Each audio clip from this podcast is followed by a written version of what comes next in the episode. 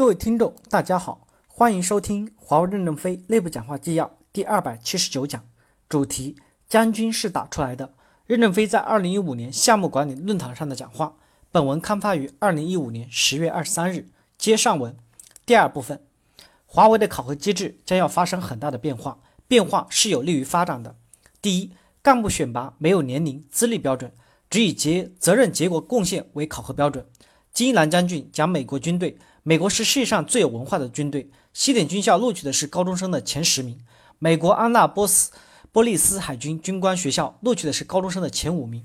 所以，美国的军官都是美国最优秀的青年。美国军队的考核最简单，没有对学历能力的考核，只考核上没上过战场，开没开过枪，受没受过伤。所以，美国军队其实是最能作战的。他们先学会战争，再学会管理国家。将来，我们也要学习美军的考核方法。以前人力资源部的考核方法太复杂，考核能力填很多无用的表格，花了巨大的时间，这就是在非战略机会点上消耗了战略竞争力量。现在的人力资源已经在改革，以责任结果为考核导向，考核表格也会发生变化，要看的是不是攻下了上纲领，怎么胜利的，还有什么不足。如果你只用六百个字总结一下，那是人才难得，因为字写多了没人看，就可能被埋没。其实你是有水平的，但是你的表达没水平。如果你能在六百字以内概括你的一生，你想一想，你的工作是否也可以用六百字把计划交付做好？我们也要历练自己的工作方法、流程、制度、预算、计划、规划，这就是一个比赛。同时，我们不要过分的讲资历，优秀员工干得好，为什么不能提拔快一些？华为正处在大浪淘沙、英雄辈出的时代，六亿神州尽尧舜。毛泽东说六亿人都能当皇帝，咱们十几万人怎么都不能当英雄呢？当然，我们没有毛泽东那种气概。那么打个折，让百分之二十五的人当英雄，难道不行吗？所以，公司每年有百分之二十五以上的人员能获得明日之星金牌奖。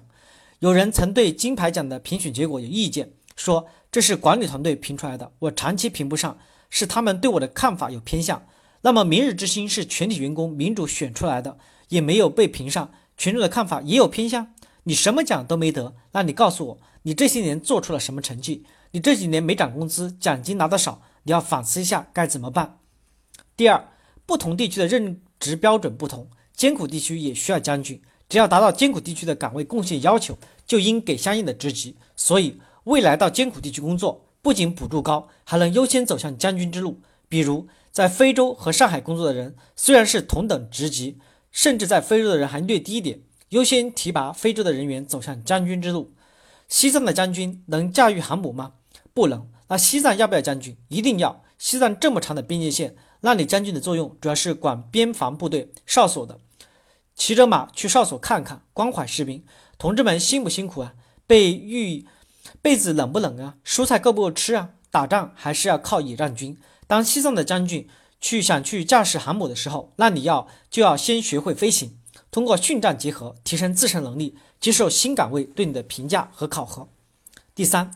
我们正在改革、改善基层的作战条件、改善装备条件等各种方式，推动大家学会用先进的武器打赢现代化的战争。在考核机制上，以前我们统一吃水线、统一分摊方法也要改变。我们要使艰苦的地区状况和作战条件发生很大的变化。区域管理部正在全球建立不同的考核基线，这样艰苦地区的考核基线就会下降，产生的利润就增长了。利润增长以后，允许一部分用于增加人员激励。一部分改善生产生活保障，增加装备设备的投入成本；一部分用于区域公共关系维护。上个星期，我在我在地总会上提出，各代表处要比赛装备先进武器的装备，装备最快的前二十名代表处要表扬。明天我在伦敦给财经开会时也提到几点：第一，战争费用全球按销售收入平摊，发达地区要分摊艰苦地区的战争费用；第二。艰苦地区的补助费用也按全球销售收入平摊，发达地区要分摊艰苦地区的补助费用。第三，通讯费用全球按销售收入平摊，发达地区要分摊艰苦地区的卫星租赁费用。这样，我们减轻了艰苦地区的成本分摊，艰苦地区的利润也就增长了。有的文学作品把美国兵描写成少爷兵、草包兵，上战场要喝咖啡，为什么不可以呢？我去非洲的代表处转一圈，现在有些艰苦地区的食堂。咖啡厅做的比坂田基地还好，我们的后勤保障跟上来，你们的成绩也要跟上来。当然，这些改变才刚开始，大家也别急。我讲的是概念和原则，他们会随着一步一步的跟进的。感谢大家的收听，敬请期待下一讲内容。